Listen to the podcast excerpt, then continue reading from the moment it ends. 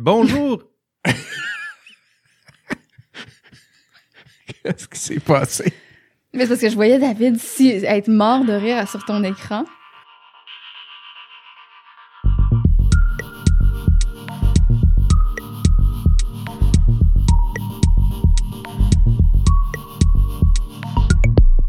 Bonjour et bienvenue à vous, chers amis euh, passionnés d'intelligence artificielle. Votre hôte, Jean-François Sénéchal, prof euh, d'éthique à l'Université euh, Laval. Bienvenue à votre podcast préféré. Merci de, nous accompagner encore dans notre, notre aventure en recherche en AI sur les enjeux éthiques et sociaux qui sont liés à l'intelligence artificielle.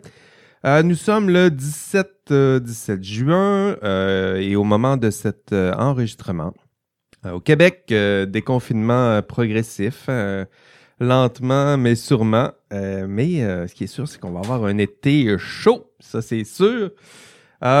quoi, qu'est-ce qui se passe chez vous en Europe? En Europe, c'est, l'euro. Il y en a plusieurs qui nous écoutent de l'Europe, donc c'est l'euro. Donc il y a du foot à la télé. Euh, des spectateurs dans les gradins, c'est beau, euh, c'est beau à voir des, euh, des chants. J'ai versé une première larme quand j'ai entendu les premiers chants des, des spectateurs, puis le moment où les spectateurs bouent ou chahutent ou sifflent l'arbitre, je m'étais ennuyé, je ennuyé de, tout ça.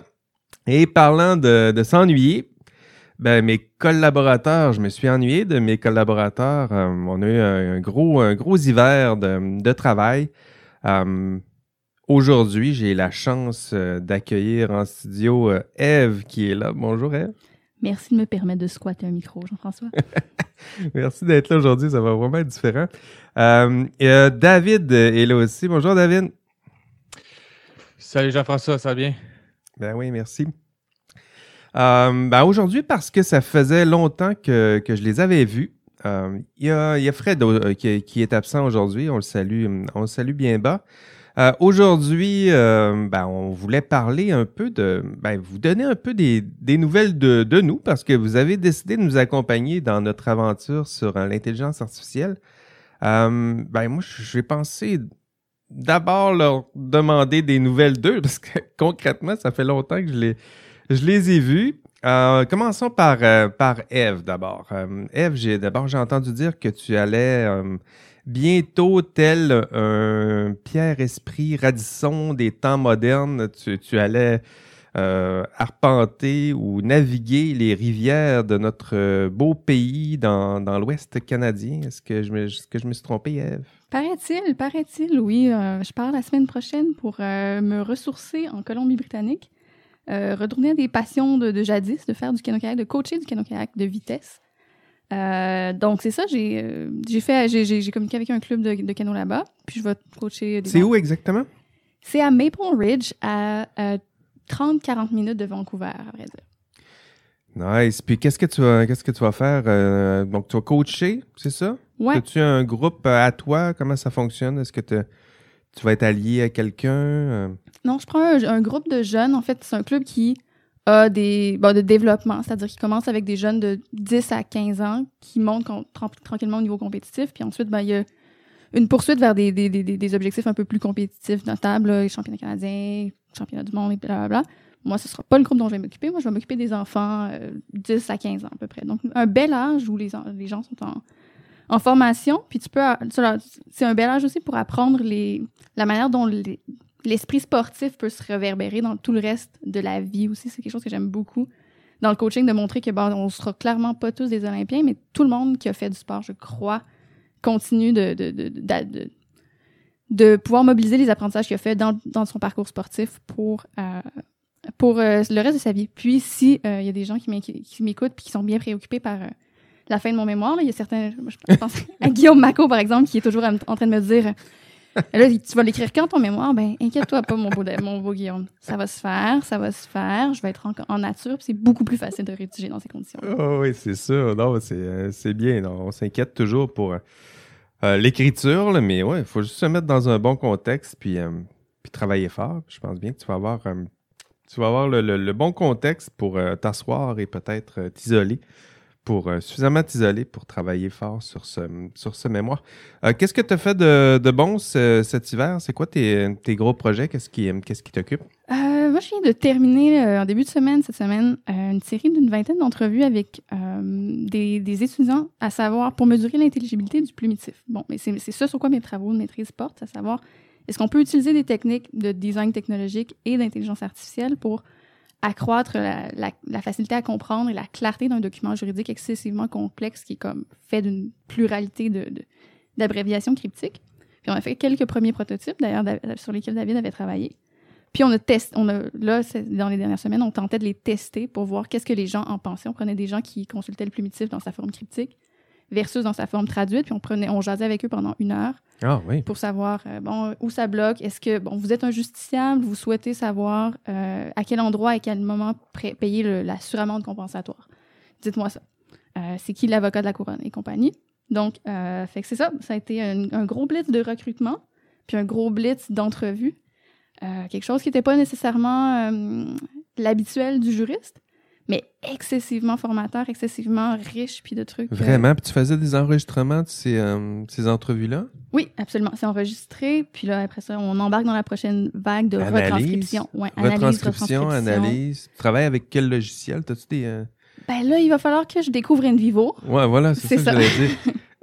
ouais, oui, ça, Ça va être ça ça. va passer par là, là. Ouais, ouais, ouais, absolument. Mais j'ai vraiment hâte, justement. Puis si... euh, As-tu tu- déjà utilisé ça un peu, toi, Envivo? In vivo un peu euh, pendant une partie de ma, de ma thèse, mais ça fait, un- ça fait un bout. J'imagine qu'ils sont rendus à quelle version? je saurais pas dire.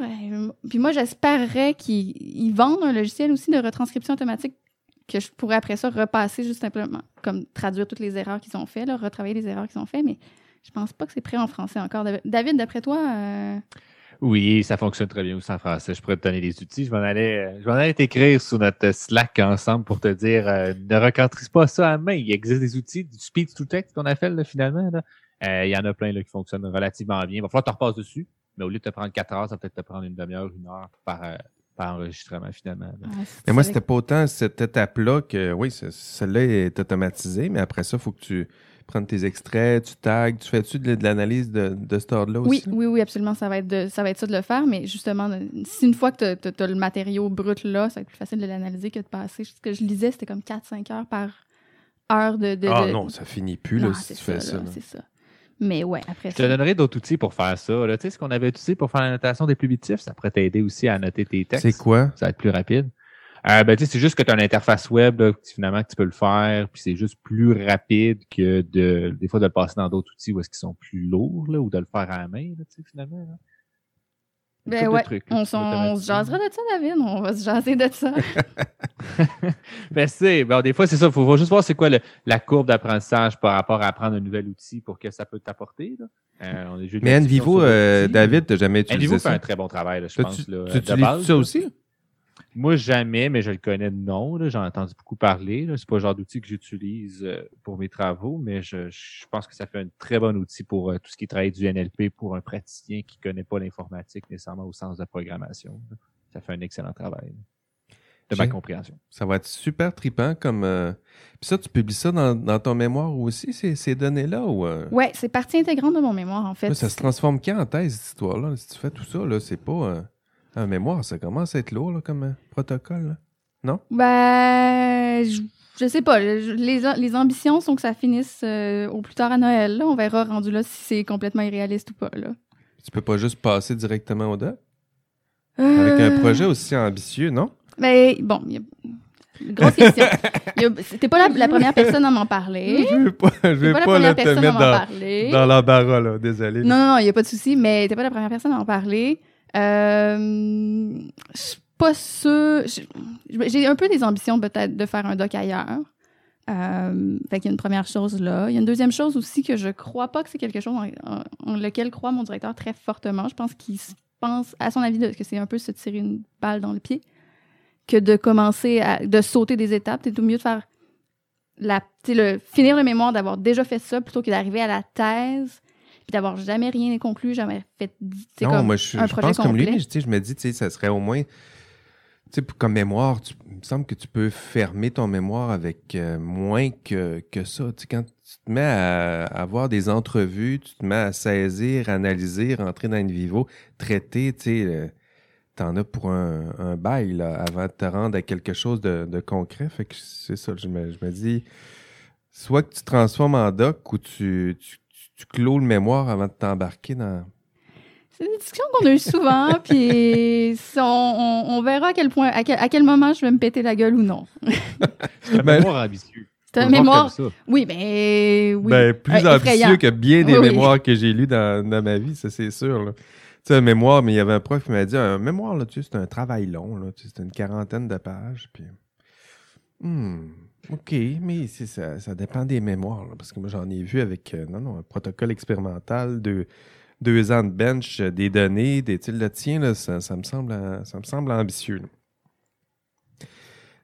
non, je ne passerai pas tout de suite à David. J'avais une autre pour, pour toi, Eve. Je t'ai vu récemment sur le- le panel.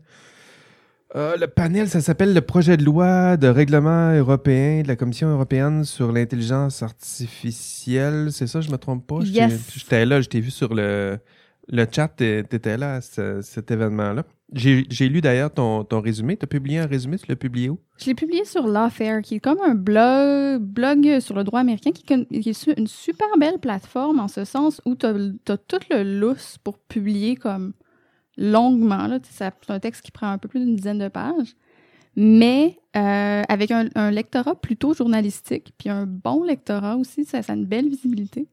Fait que ouais, j'ai c'était vraiment pas dans mes plans d'hiver, soyons clairs. C'est un projet qui m'a pris avec lequel j'ai C'est bataillé un beau fort. texte, là. Je veux dire, moi, j'étais là à la conférence, puis euh, j'étais content de lire ton texte après, là. Parce qu'il m'en manquait des bouts, là. Ah ouais, mais c'est pas un document facile. hein. Le, le- le- le règlement européen, c'est un 125 pages très, très, très, très dense. Euh, c'est ça. Moi, je l'avais vu au début, puis j'étais comme, ah oui, on peut résumer ça. Puis plus je m'y plongeais, plus je trouvais, je le trouvais technique, je le trouvais dense, je le trouvais complexe. Puis je voyais, je voulais le comprendre. Puis bon, souvent la meilleure manière de comprendre, c'est d'écrire pour moi. Fait que c'est ce que j'en ai fait. Mais euh, ouais, c'est, euh, c'est, c'est tout un, une excessivement belle initiative de la part euh, de- du, lé- du législateur européen, de la Commission européenne. Moi, j'étais un peu perdu, honnêtement, là. Le, le- le droit... Ben, je je suis pas formé en droit, mais je, me- je pense que me débrouiller assez bien que le droit... Le droit ici, Québec, Canada, même États-Unis, je pense que je, je réussis à me dépatouiller. Mais le droit français, là, on dirait que le, même le langage ex- exempte, c'est quoi que ça veut dire exempte? Ou exempte, comment on dit ça? Exsanté. Tu, là, là, tu touches là, mon- un pet peeve of mine, là, tellement, là, avant, après. Exsanté, avant, ex post, après. C'est tellement, ce serait tellement plus simple si on arrêtait de se, se jouer dans le latin. Avant, après, ben, c'est juste du latin, c'est ça? c'est ça. Oh non. Ah, moi, je me disais, non, mais c'est quoi cette sorte de droit-là? T'as peu là. Il y avait une expression. Sais, juste ce mot-là, ben, des fois, c'est ça qu'on voit. Là. Quand on, on sort de notre champ de compétences, il y a un jargon. C'est la même chose si on parlait de génétique. Tu sais, il y a un mot là, hyper compliqué. Tu dis, c'est quoi que ça veut dire, ça? C'est quoi que ça veut dire euh, mythosynthèse? Puis là, t'analyses, puis ben, mytho, ça veut dire telle chose. Puis synthèse, ça veut dire telle chose. Ça veut juste dire qu'il se construit puis il se sépare. Ah oui? Euh, ah, mais pourquoi qu'on ne dit pas juste il se construit puis il se sépare au lieu de dire mythosynthèse? Ça réglerait bien des problèmes. Euh, ex ante, j'avais vu ça. Mais euh, est-ce que tu vas y revenir euh, aujourd'hui? Est-ce que tu vas en parler un peu? Ou sinon, il faudrait quasiment faire un, épisode pour euh, essayer d'analyser au moins ton texte, le prendre le temps d'approfondir. Je trouvais qu'il y avait vraiment des, pistes de réflexion, d'analyse. En tout cas, moi, ça m'a aidé beaucoup à comprendre c'est quoi le cadre qui entoure ça en ce moment. C'était très appliqué aussi. Même si le langage était difficile, des fois, à, sa- à saisir, je trouvais que c'était très appliqué. Ça se concentrait sur les applications, les utilisations. Ça me semblait surtout fondé sur la notion de risque, je dirais. hein. C'est ça qui est central, non? Exact. Ben, je peux faire un bref, bref, résumé. J'hésitais à savoir si ça faisait partie de, ce qu'on pourrait enregistrer plus tard ou pas, mais je peux le faire. Je peux le résumer rapidement maintenant. Ben, on En- peut en parler plus tard aussi. euh, À dans- euh, t'as réservé ça pour des, euh, des prix euh, IARC? Puis Non, non, prix, non, euh, non? Ben, finalement, non. Finalement, je suis allée avec un, un- un livre pour les prix Lovelace. Fait que j'ai de la place pour. euh, comme. OK, mais vas-y, fais-moi ça un petit, un petit résumé, puis après ça, on, on passera à, à David. Donc, c'est ça. Euh, le, le- le règlement européen, le, bon, d'abord, qu'est-ce qu'un règlement européen? C'est euh, une loi, une forme de loi qui a vocation à s'appliquer à travers toute l'Europe. Euh, dans le domaine de l'intelligence artificielle des technologies, le, le règlement qu'on connaît le mieux, c'est certainement le RGPD, le Règlement général de protection des données, qui, euh, euh, a vraiment eu un impact massif, non seulement en Europe, mais à travers tout le monde, pour encadrer la protection des renseignements personnels, la vie privée dans le domaine des technologies. Et certainement, la Commission européenne a la même ambition avec son règlement sur l'intelligence artificielle. Ils veulent faire la promotion d'une IA digne de confiance, une intelligence artificielle qui est mue par des valeurs européennes. Donc, ils proposent un règlement qui, euh, est fondé sur une approche sur le risque. C'est-à-dire qu'il dé- définit quatre niveaux de risque. Oui, c'était super. C'est c'est là où j'ai vu que bon, le droit est quand même, c'était assez appliqué. Il y a des risques. Euh, euh, C'est-tu des grands risques? S'il s'il y a des grands risques, il y a des grandes mesures. Puis s'il y a des petits risques, ben, il y aura des petites mesures nécessaires, mais petites. Là. Exact. Donc, c'est ça. On, on définit que certaines technologies qui sont simplement inacceptables, euh, qui sont pas alignées avec les valeurs européennes, puis qui, de- elles, sont comme un- dans le niveau de risque inacceptable, le haut de la pyramide, un risque rouge. Euh, c'est- parmi ces technologies-là, on a le crédit social chinois qui, même si on le sait que Le crédit social. OK, donner des. euh, je t'aime, je t'aime pas, comme dans le. un peu comme dans euh, Black Mirror. de Black Mirror, Ouais, exact. Si tu traverses en diagonale, euh, tu- si tu jaywalk dans la rue, tu vas perdre des points, puis tu pourras peut-être pas te booker un billet d'avion. On sait que ça se passe pas nécessairement véritablement comme ça en, en France, puis c'est le- l'Amérique du Nord qui a un peu fait un hype autour de ça. Mais bref, on dit que ça, ça, ça fait une, c'est une technologie qu'on veut jamais voir l'État adopter. On veut jamais que l'État se mette à surveiller puis à donner des points. Ça, c'est un système d'intelligence artificielle Ça, c'est inacceptable. rouge, rouge. Rouge, rouge. Euh, après ça, la manipulation aussi. Euh, donc, Manipulation un peu des, des opinions, ce qu'on voit sur les réseaux sociaux un peu. Là? Exactement, les dark pattern AI qu'on appelle, qui, qui- que les Américains appellent, c'est-à-dire que de manière un peu subliminale, je vais tenter de, de, de- de t'empêcher d'aller voter. C'est intéressant le mot manipulation. C'est vrai que c'est un peu, euh, c'est un peu de la manipulation. Oui, c'est ça. Mais de la manipula- il y en a toujours eu, là, mais la publicité, c'est une sorte de manipulation. Mais là, c'est un petit peu sur les stéroïdes, tout ça. là. Ouais. Où, où est-ce qu'on la place, la différence entre la, la propagande, la manipulation, puis la simple publicité marketing? C'est intéressant. Puis ça fait partie des, des- des enjeux aussi qui ont été soulevés avec- en contre le, le- le règlement européen, qu'on trouve peut-être un peu flou dans ses définitions. Euh, il y avait une première version qui avait leaké, qui était encore pire, qui était très difficile à, à savoir euh, contre son inciter quelqu'un contre son gré à adopter des comportements qu'il ne, qu'il ne souhaiterait pas. C'est un peu plus, c'est un peu difficile. là. La nouvelle version est plus facile à comprendre, mais reste que ça va poser des problèmes d'application à savoir qu'est-ce que ça veut dire.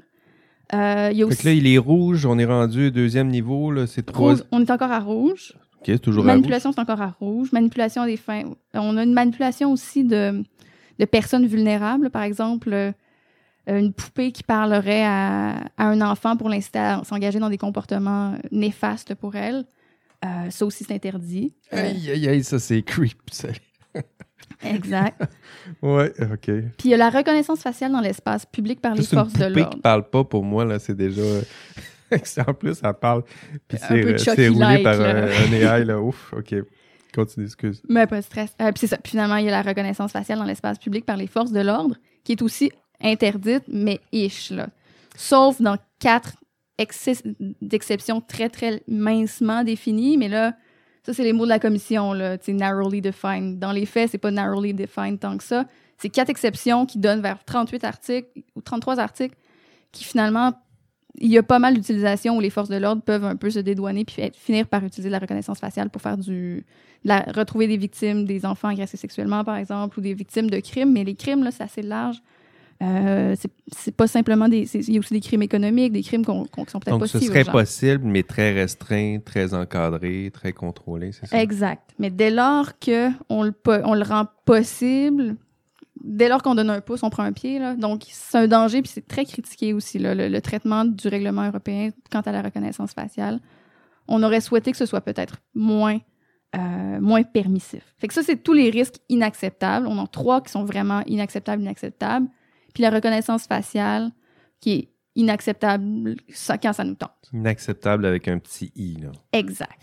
Après ça, on embarque dans le haut risque. Ça, c'est comme euh, des systèmes d'intelligence artificielle qu'on permet. Ça, c'est pas rouge, là, mais c'est jaune. C'est jaune, c'est ça. Qu'on permet, mais vous allez être obligé de vous conformer à un certain nombre de principes. là. Transparence euh, de vos fonctionnalités. Vous devez euh, vous conformer. En fait, on, on doit se conformer à un certain nombre, huit grands principes à suivre Avant de le commercialiser. avant de le commercialiser. Exactement. Donc, ex ante. Ex ante, exactement. Pour avoir un CI, un, T'as vu, David?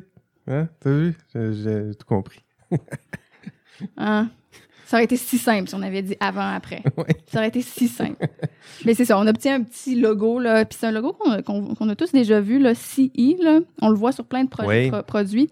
Puis on sait pas exactement ce que ça veut dire, mais ça veut dire euh, conformité européenne. C'est qu'on conforme à- à- aux lois et règlements européens. Puis c'est ça. Donc, euh, il va falloir, il y a des principes de transparence, de gestion des données aussi. Il faut avoir un plan de gouvernance des données pour éviter les Puis biais. est-ce qu'il y a des exemples de, de, de technologies qui sont associées à ça?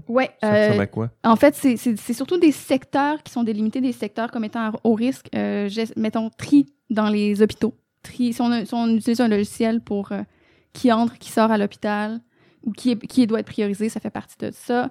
Euh, la répartition des ressources euh, comme l'eau, les services d'incendie, la euh, système de justice, travail, emploi.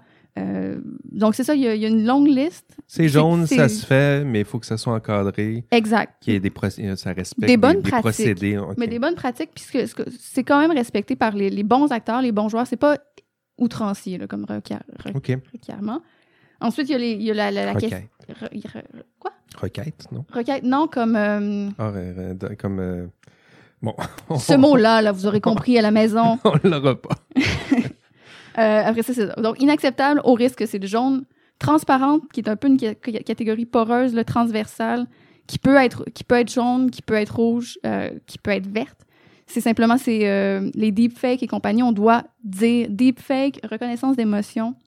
Puis, euh, donc, de- deepfake, reconnaissance d'émotion. Et un autre système qui m'échappe, on doit le nommer. Quand on, euh, quand on doit. Si je, si je vois, je vais sur YouTube, puis je, je consulte une vidéo, puis que ça a été fait par un deepfake, on doit l'indiquer que c'est pas. Ah oui, puis un, un assistant vocal aussi. Je dois, je dois toujours savoir, en fait, quand je m'adresse à une- un système qui n'est pas véritablement. Ah humain. oui, c'est vrai, j'avais vu ça aussi.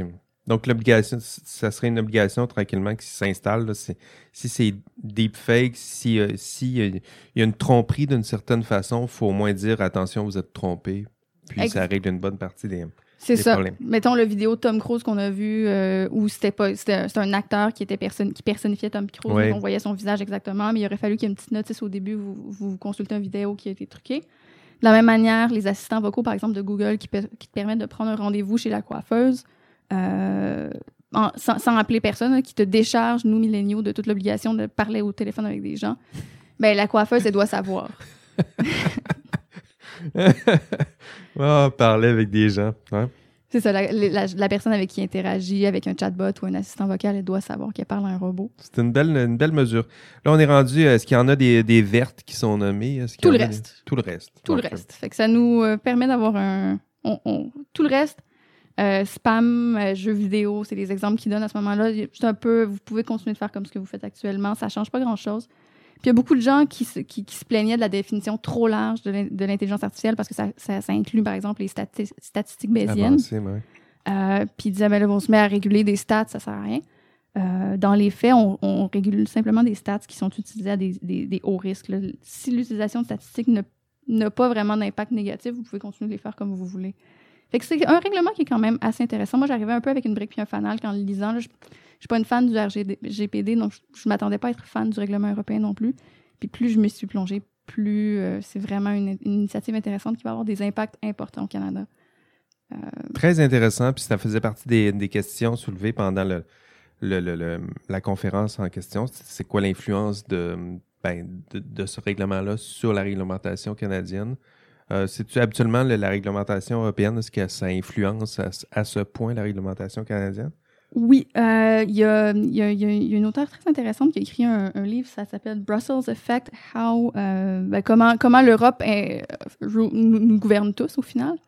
Puis c'est ça, l'Europe particulièrement euh, via euh, des mécanismes d'extraterritorialité, puis le plus bel exemple, c'est le RGPD, a réussi à faire imposer son droit partout à travers la planète. Je pense que euh, depuis l'avènement du RGPD, la majorité des États se sont conformés à, à- à prendre des lois qui sont basiquement fondées sur ce qui a été écrit euh, en Europe. Donc, puis oui, le Canada, certainement, euh, les deux dernières lois en matière de protection des renseignements personnels sont calquées sur les principes européens. Donc, on peut s'imaginer que la même chose va se produire euh, avec le AI Act. Puis, si j'avais quelque chose à dire, à- quelque chose à dire du moins, c'est un règlement qui ne sera pas adopté avant trois ans au minimum, puis cinq ans avant d'entrer en effet. j'ose espérer que, sachant que le Canada va être influencé par les principes américains, euh, les principes européens, il va, il va, il va tenter participe pour moi à leur élaboration Exactement. et tenter de l'influencer. Exactement. Très intéressant. Beau résumé. Écoute, tu nous as fait ça en 10 minutes. Euh, C'est, euh, c'est vraiment très bien. Merci. Merci, Eve. Euh, donc, euh, tu travailles sur plein d'autres choses, mais aujourd'hui, on va faire le. C'est les, gros dossiers, là, les gros dossiers des derniers temps. Ça sera ça pour toi euh, aujourd'hui. Puis la prochaine fois, bon, on en saura plus euh, sur euh, les projets dev. Euh, David, euh, tu parles pas, David. Qu'est-ce que tu fais? euh, c'est quoi tes, tes projets ces temps-ci? Là? Ben, j'écoutais qu'est-ce qu'elle disait, c'est pour ça. Ben oui, c'est une bonne idée. Euh, ben moi, euh, il y a quand même beaucoup de projets aussi. Là. J'ai, moi aussi, j'ai trop de projets. Là. On, en a trop, là, puis on ne sait plus quoi faire. Euh, mais je dirais que les deux, euh, ben, il y en- il y, en a un présentement que j'aime, j'aime bien aussi, que, qui, qui va faire un petit peu un pont avec euh, justement tout ce qu'elle avait discuté, euh, qui est finalement, euh, bon, on a fait un cours, Eve et moi, ensemble là, la saison passée sur justement un séminaire de droit, puis ça parle beaucoup d'éthique, entre autres, du droit, puis c'est quoi l'encadrement légal.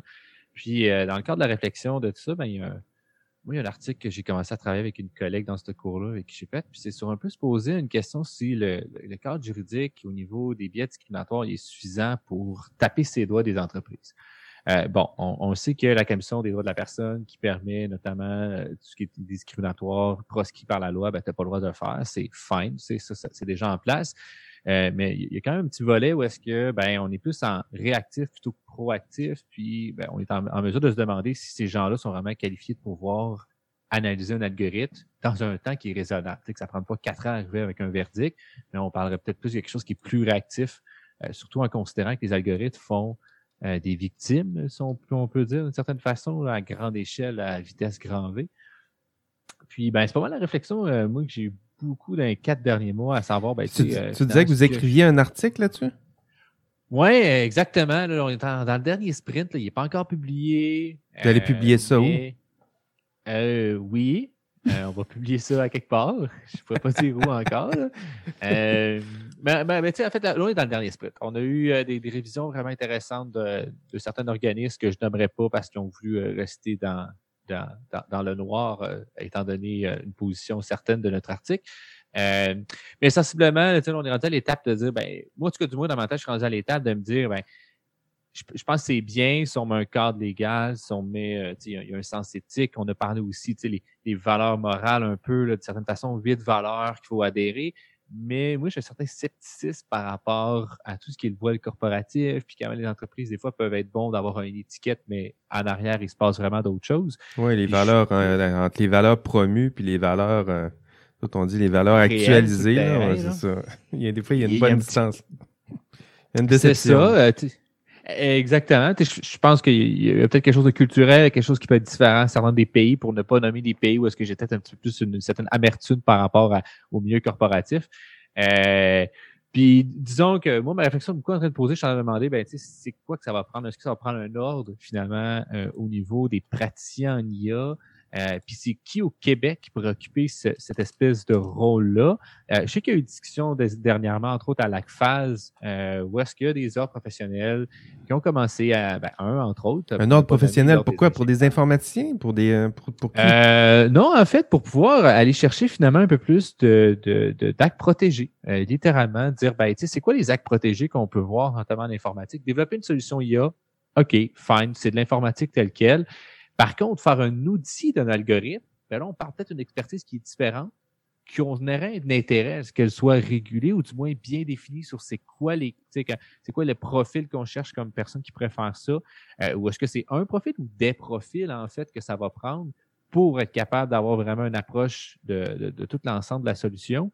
Euh, puis je trouve ça intéressant. Puis je suis pas mal dans, dans ces réflexions-là actuellement avec d'autres personnes à savoir ben, est-ce qu'on propose euh, quelque chose de nouveau ou est-ce qu'on y va avec ce qui existe déjà sur place?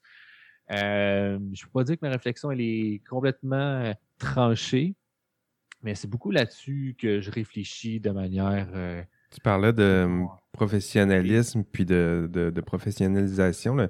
Les informaticiens, en tout cas au Québec, ça fait plusieurs démarches qui, en- qui entament là, pour euh, professionnaliser le, Le, ben, Mais l'ordre pour- ingénieur, ça fait longtemps qu'elle essaye, là. Ben, Euh, c'est-à-dire qu'il y a eu deux, deux, il y a eu deux mouvements. là. C'est-à-dire que les informaticiens et informaticiennes du Québec, à un moment donné, s'étaient regroupés pour se créer un ordre professionnel. Donc, il y avait eu une vraie demande en bonne et due forme à, à l'Office des professions du, euh, du Québec où on essayait de voir, ben, c'est quoi, une, ben, c'est quoi une profession, puis pourquoi on devrait aussi intégrer euh, aux différents professionnels au Québec les informaticiens et informaticiennes, entre autres, parce que parce qu'ils jouent avec toutes les tous les aspects de notre vie, puis s'ils sont sont pas bons, incompétents, c'est comme, tu sais, pourquoi que les ingénieurs font partie d'un autre professionnel? C'est parce que si le pont, il tombe, on- ça va pas bien, là.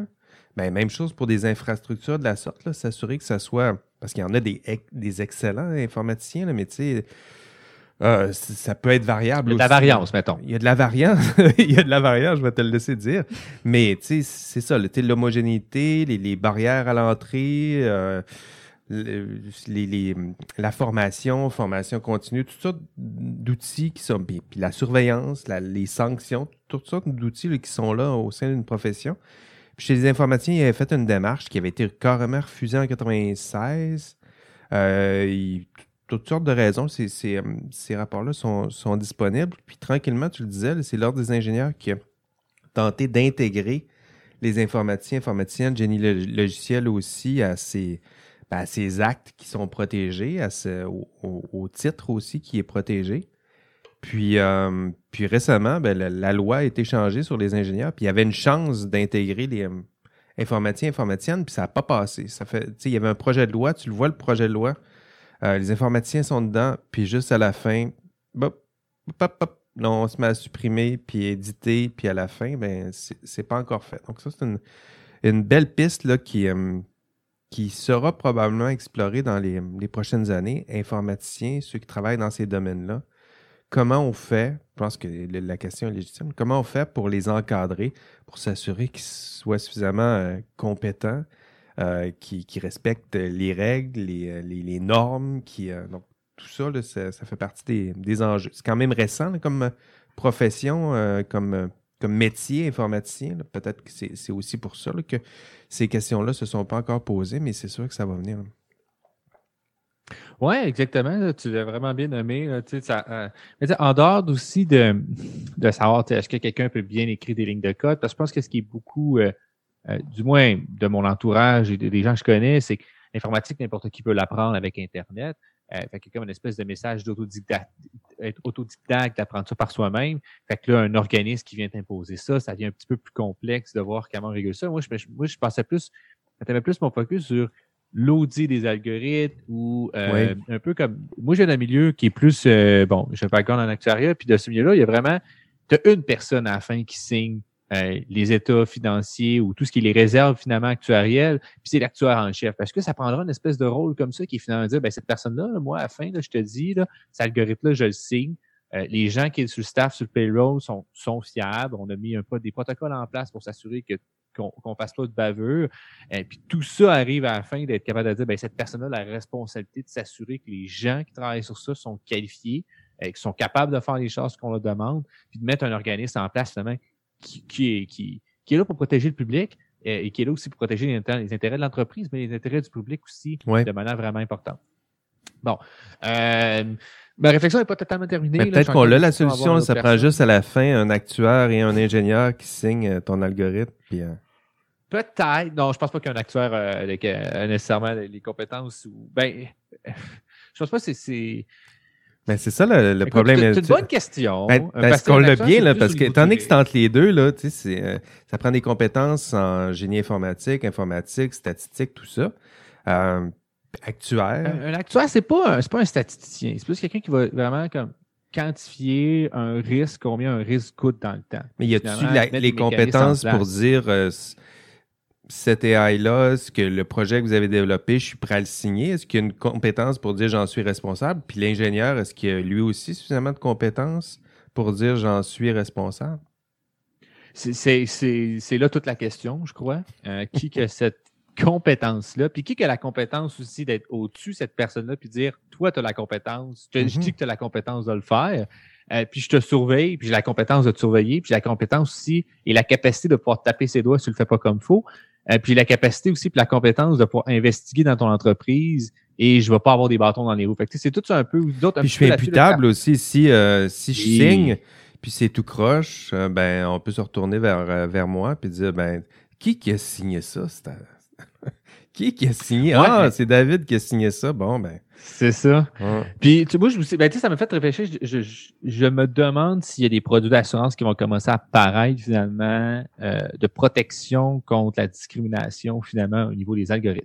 Est-ce que c'est le genre de produit qui va commencer à apparaître parce que les entreprises vont vouloir se prévaloir de ce type de risque-là puis de se protéger contre ce type de risque-là?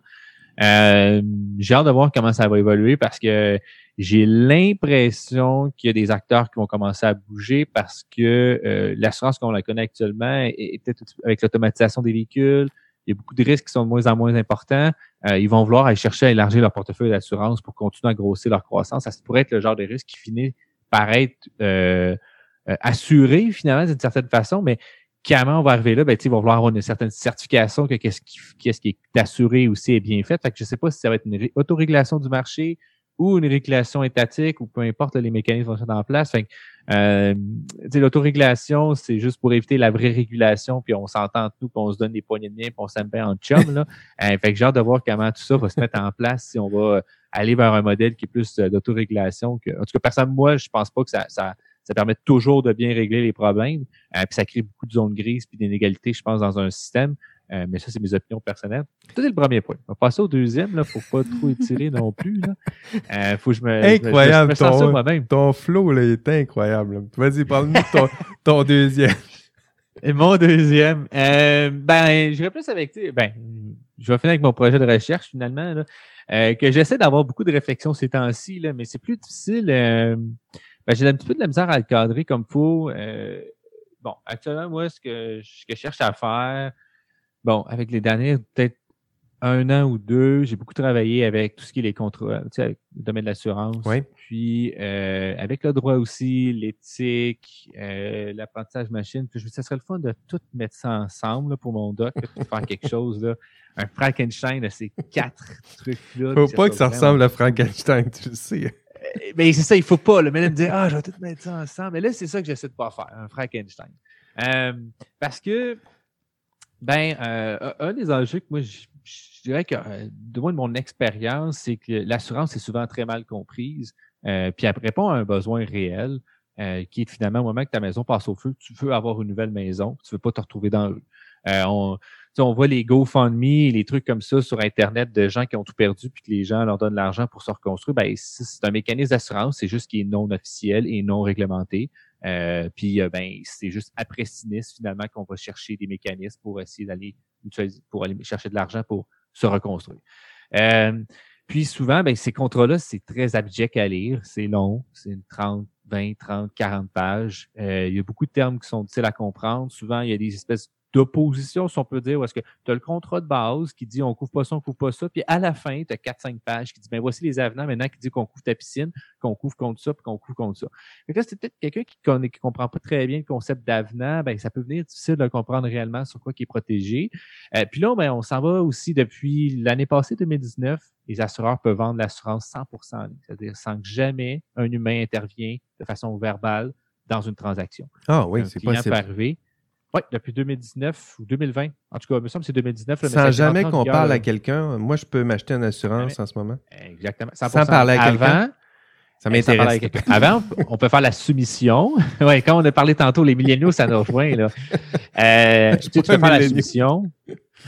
Non, non, mais nous, là, euh, je parlais à Eve là, qui, qui tantôt, là, je reprenais Oui, son, son oui. de tantôt. Oui.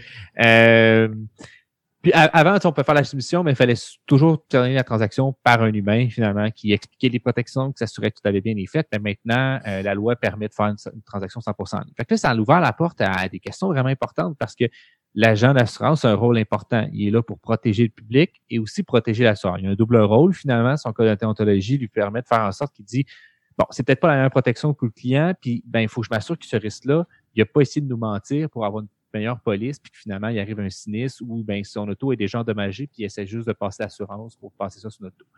Euh, fait qu'il y a comme ce rôle-là, mais il y a un rôle aussi important, c'est vraiment d'expliquer les protections euh, finalement. Puis là, ben, en faisant une, 100%, une transaction 100% en ligne, ben, comment on explique d'expliquer ça? on peut ajouter les descriptions du texte, mais là, il faut que la personne le lise vraiment. Euh, si on met un chat en ligne, ben, il faut que la personne vienne nous parler pour vraiment interagir avec. Puis, ben, c'est difficile à, à scaler. Euh, en bon français, là, vraiment rendre, faire une mettre, mettre à l'échelle. Je pense que c'est la traduction, là, mettre à l'échelle.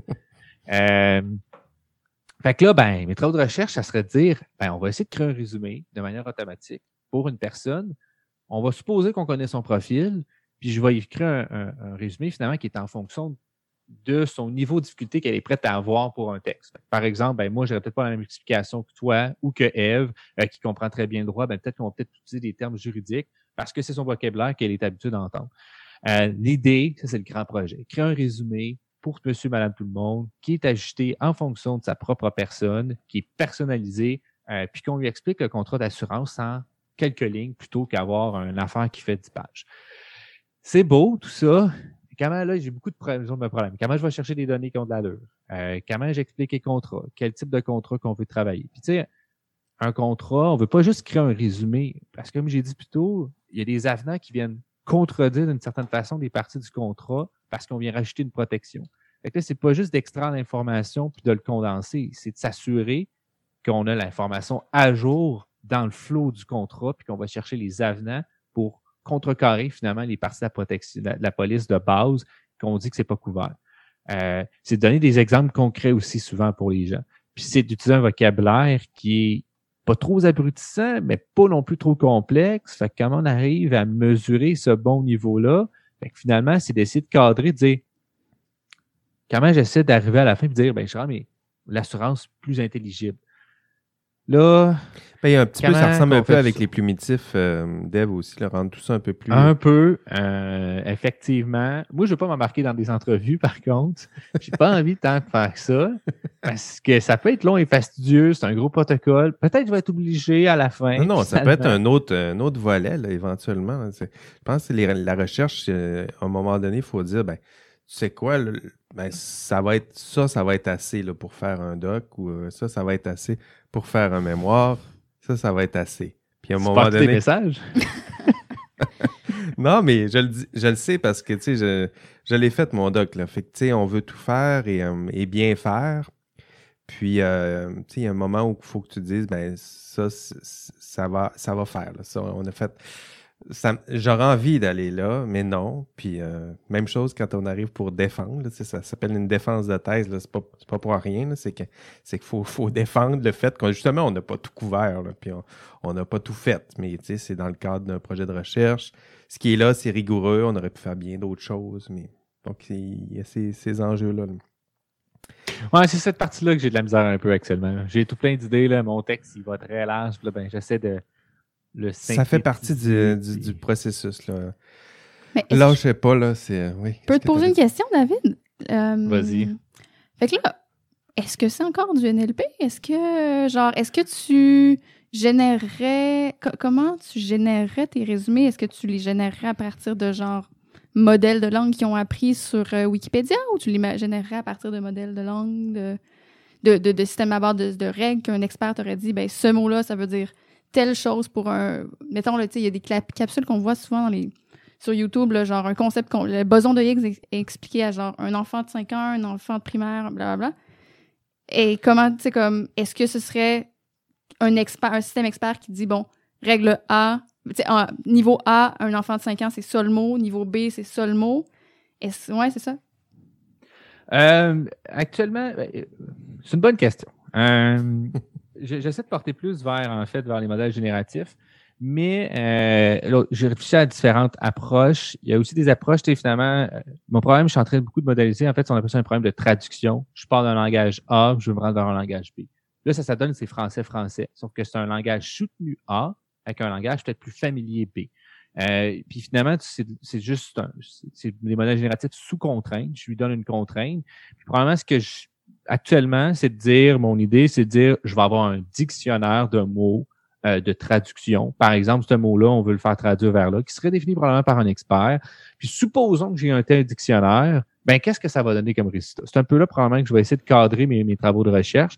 Puis ce dictionnaire-là, soit que je l'utilise euh, communément comme il serait utilisé, soit que c'est le partenaire, j'ai un partenaire finalement, là, je n'aimerais pas son nom parce que je sais pas à quel point c'est confidentiel, mais cet appartenant-là peut-être va me fournir ce genre de dictionnaire-là. Je vais dire, ben, moi, je, pour mes articles que je publie, on va supposer un dictionnaire, mais dans la vraie vie, pour mon partenaire, ben, on va avoir ce dictionnaire-là qui est défini. Puis, je fais ce transfert entre les deux. Hmm. Fait que c'est un peu comme une idée à base de règles, parce qu'il y a un système, il y a un expert qui vient dire, ben, ce mot-là, c'est ça. Euh, est-ce que je vais juste utiliser ça? Peut-être que je vais essayer vers finalement différentes approches, parce que là, j'ai différentes formes que je peux conditionner mon modèle. Euh, je ne sais pas si je vais aller purement dans le génératif ou si je vais aller dans un mix de génératif bon, juste pour expliquer, génératif, c'est vraiment de, générer des mots, de choisir des mots. Euh, puis tu as l'extractive summarization aussi, qui est là que j'extrais des phrases du texte, puis je vais juste les mettre dans un autre document, mais c'est de choisir les bonnes phrases. Je vais peut-être faire un modèle hybride où est-ce que je vais extraire un peu de phrases, et après ça, je vais peut-être reformuler mes phrases pour qu'elles soient plus claires avec un choix de mots. Euh, je suis rendu à plein de places dans ma tête autour de ça, mais il y a beaucoup d'opportunités un, point que j'ai pas parlé à la fin, mais comme justement, on fait un résumé quand même d'un document d'un contrat qui, a teneur, là, ça, ça a une, très, une très grosse valeur. Il peut y avoir des poursuites, il peut y avoir plein de choses qui peuvent découler de ça. Mais il faut que je m'assure à la fin que ce soit certifiable, que je suis capable de dire, ben, on va s'assurer, un, que le modèle ne dit pas n'importe quoi, tu n'es pas couvert, il va pas dire, mettons, tu es couvert pour 600 000 mais en fait, tu es juste couvert pour 300 000 finalement, on a quand même un petit problème au niveau de ça. Euh, c'est là que, que, j'essaie de voir euh, comment tout ça va prendre forme, vers quelle approche va prendre. Euh, c'est ça. Mais ça reste du NLP. Je travaille des données textuelles, bien sûr. Ouais.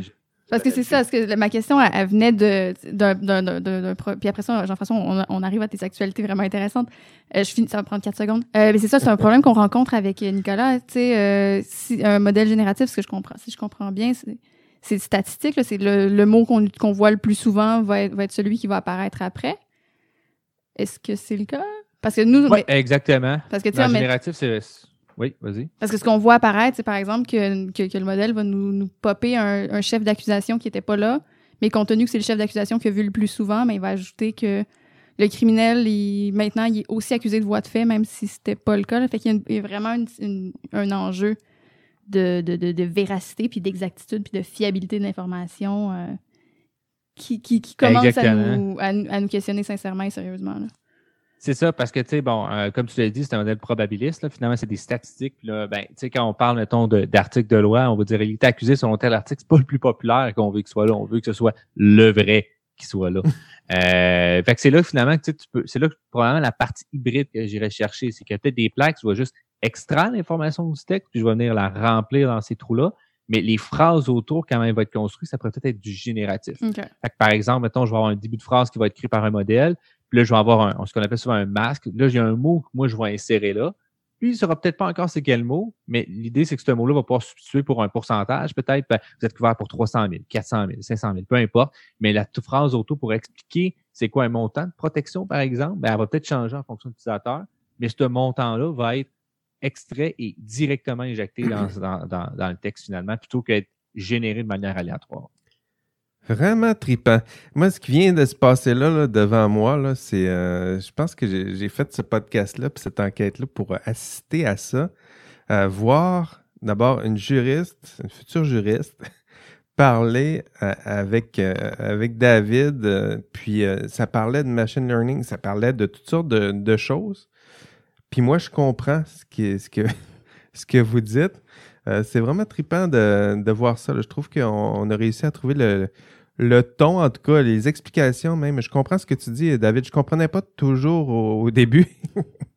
mais là, mais là, ça va, c'est, euh, c'est plus clair. Euh, c'est, vraiment intéressant de voir la, à la jonction de ces, ces trois champs-là, le philo, en tout cas, moi, c'est philo-éthique, droit, puis euh, informatique, actuariat, assurance, tout ça, là, ça fait ça commence à faire du, du sens. Je célèbre, je célèbre, célèbre ça. Merci, David. Écoutez, ça fait un bout qu'on parle. Je vais quand même vous parler de mes, euh, mes projets. Euh, je vais, je, vais, je vais vous parler d'un projet. Je pense pas qu'on je vais avoir le temps de, de tout aborder.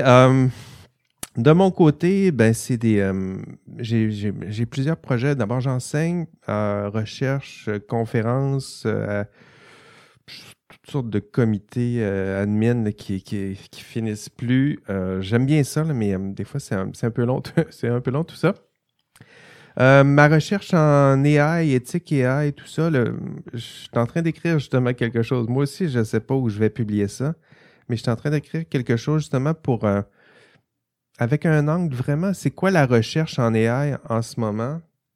Puis essayer de voir comment cette. J'aime bien l'approche là, anthropo-sociologique. Regarder, regarder cette recherche-là, là, on va en parler dans notre prochain épisode de, la recherche en AI, qui sont ceux et celles qui, dominent dans ce, champ-là, mais les regarder comme si c'était une, population étrange qu'on essayait de comprendre. Puis j'ai quelques pistes d'analyse intéressantes, je, vous en, je vous en ferai part euh, bientôt. Euh, un des, euh, des dossiers qui, me stimule euh, ces temps-ci, puis qui occupe beaucoup de mon temps, mais qui est très, intéressant, en tout cas pour moi, qui est passionnant. C'est pas nécessairement en AI, mais c'est un peu en informatique que je vous le raconte. Dans le cadre de, mon cours, je donne un cours qui se donne à des informaticiens, mais il y a aussi des étudiants en, génie. Donc, sciences et génie, c'est un cours universitaire. Puis, pour donner un cours d'éthique à des étudiants en sciences et génie, euh, c'est pas nécessairement le, cours que- qu'on souhaite euh, suivre. Là. Donc, il a, fallu que je développe toutes sortes de d'outils pédagogiques pour essayer de rendre mon cours euh, intéressant euh, puis stimulant pour cette, euh, cette gang-là. Donc, j'ai tranquillement, j'ai utilisé toutes sortes d'outils. Je ne ferai pas la liste de tous les outils que j'utilise pour rendre ce cours-là plus intéressant, mais il y en a une que j'ai j'ai commencé à utiliser. C'est un système de trophées et récompenses. Je pense que je vous en avais déjà parlé. Des trophées et récompenses un peu inspirés de, l'univers des jeux vidéo. Donc, si vous intéressez un peu à l'AI, ben, euh, informatique, jeux vidéo, j'imagine que ça, ça vous touche un peu tout ça. Puis si vous donnez des cours, ça vous touchera encore davantage. Euh, je me suis mis à leur donner des micro-récompenses, un peu comme on voit dans les, jeux vidéo. Là. Tu, tu mets ton jeu dans la console, puis déjà, tu as un trophée, puis tu fais ton premier tableau, puis tu as un autre trophée, puis tu, tu bats quelqu'un, puis tu un autre trophée. Donc, des trophées, ils t'en donnent à la tonne. Puis moi, je me suis mis à donner des trophées aussi avec un à colliger tout ça dans un chiffrier Excel. Donc, euh, l'étudiant, il est présent en classe, je lui donne un trophée, il pose des questions, ben, je lui donne un trophée, Euh, il est drôle, je lui donne un autre trophée, Euh, il a la meilleure note, il a complété tous les questionnaires à temps, Euh, il se branche 200 fois sur les notes du cours, trophée, trophée, trophée. Donc, je donne des trophées, trophées. Puis, ça... Puis ça a bien, été, puis ça, a bien répondu. Mes étudiants, c'est sûr que c'est une population, je dirais qu'il y a 80% de jeunes hommes là-dedans. C'est sûr que ce, genre de processus-là, ça stimulait un peu tout le monde. Euh, mais de mon côté, c'est devenu une espèce de chiffrier Excel euh, imposant.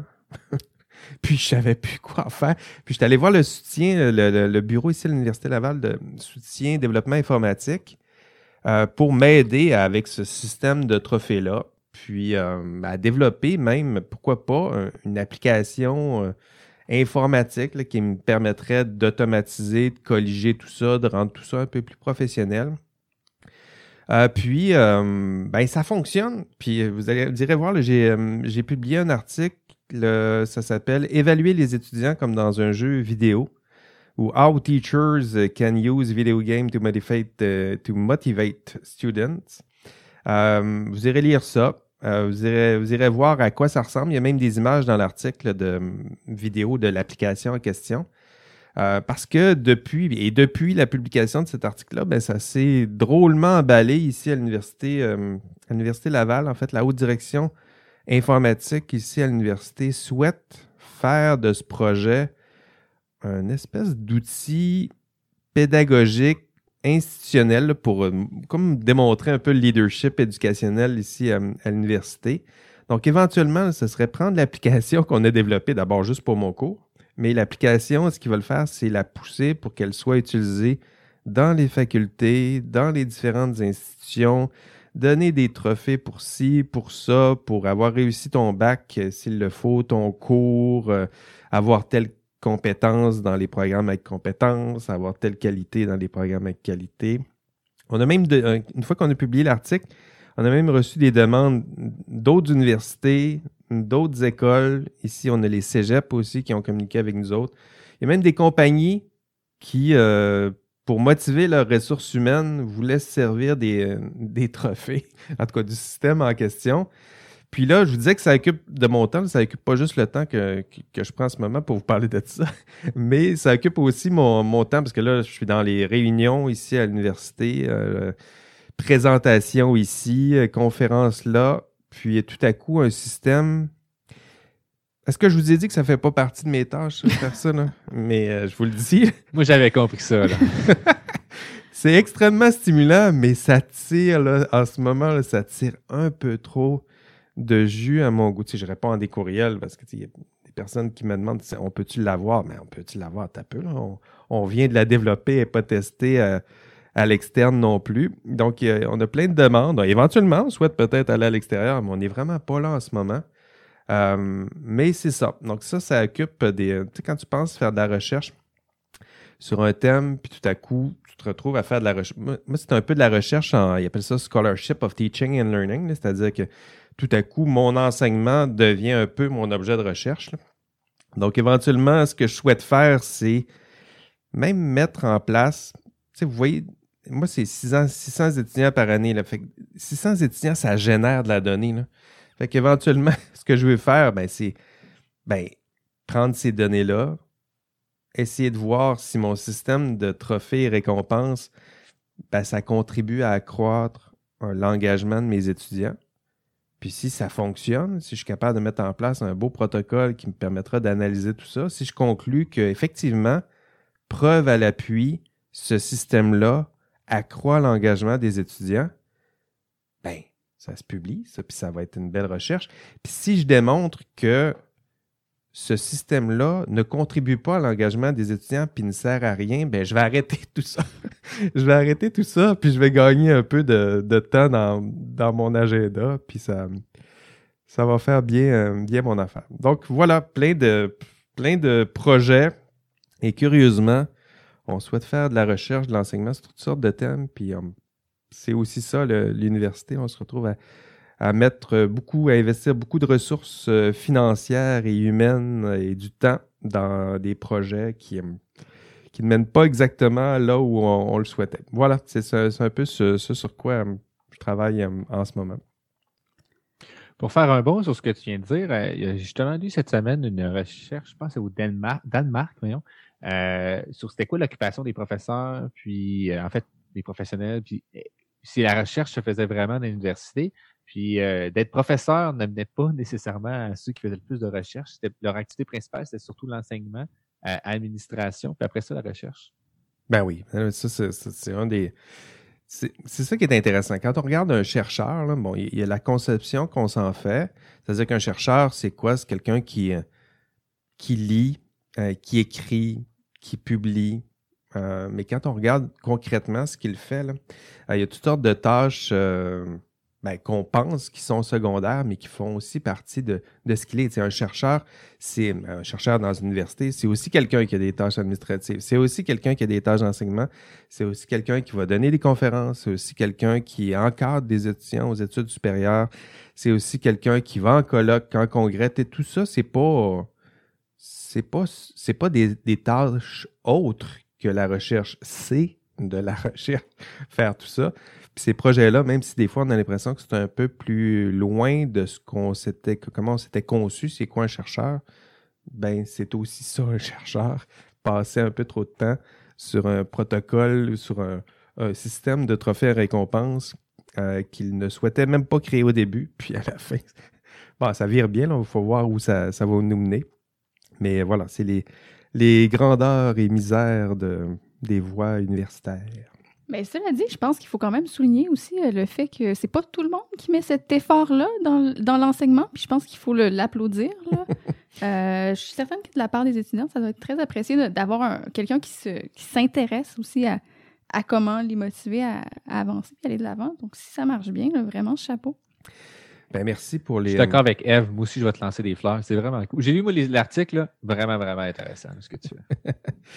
Merci. Ben, moi, c'est une, une question de survie. Je le disais au début, euh, quand j'ai commencé à donner ce cours-là, ben, c'était un cours, cours d'éthique en sciences et génie. Donc, euh, les étudiants ne voulaient pas le suivre. Puis ceux et celles qui avaient à le donner n'aimaient pas nécessairement ça le donner parce que quand tu es formé en philo, tu n'es pas nécessairement formé en, en sciences et génie. Donc, trouver le, le juste, euh, le juste ton, puis les justes mots, puis les justes activités pour stimuler tout le monde, y compris les étudiants, y compris le prof, parce qu'il faut que ça soit trippant pour tout le monde. Euh, effectivement, ça, ça a exigé euh, beaucoup de, de temps et d'énergie. Puis euh, ben, merci de vos, vos bons mots. Je suis plutôt, plutôt fier de, de tout ça. Parce que je pense pas qu'il y en a des masses de gens qui disent, euh, qui parlent de leur cours en parlant de tripant. Puis c'est beau. C'est trop, c'est trop, c'est trop rare. Euh, malheureusement, c'est trop rare. Salutations à quelques profs. Vous en connaissez quelques-uns. Sans les nommer. Sans les nommer, évidemment. OK, c'est tout pour, euh, pour cette semaine. Merci Eve, merci euh, David. Merci à vous d'avoir écouté cet épisode d'IA Café. Prochain épisode, ben, soyez là parce que ce sera nos prix YARC ou I-A-R-K comme YARC, nos prix YARC et nos prix Lovelace. Euh, donc, nous récompenserons le, le pire et le meilleur de la recherche en intelligence artificielle. Donc, soyez-y à notre prochain épisode. Votre hôte, Jean-François Sénéchal, prenez soin de vous et on se revoit au prochain épisode. Et d'ici là, on rêve peut-être de moutons électriques. Allez, bye bye.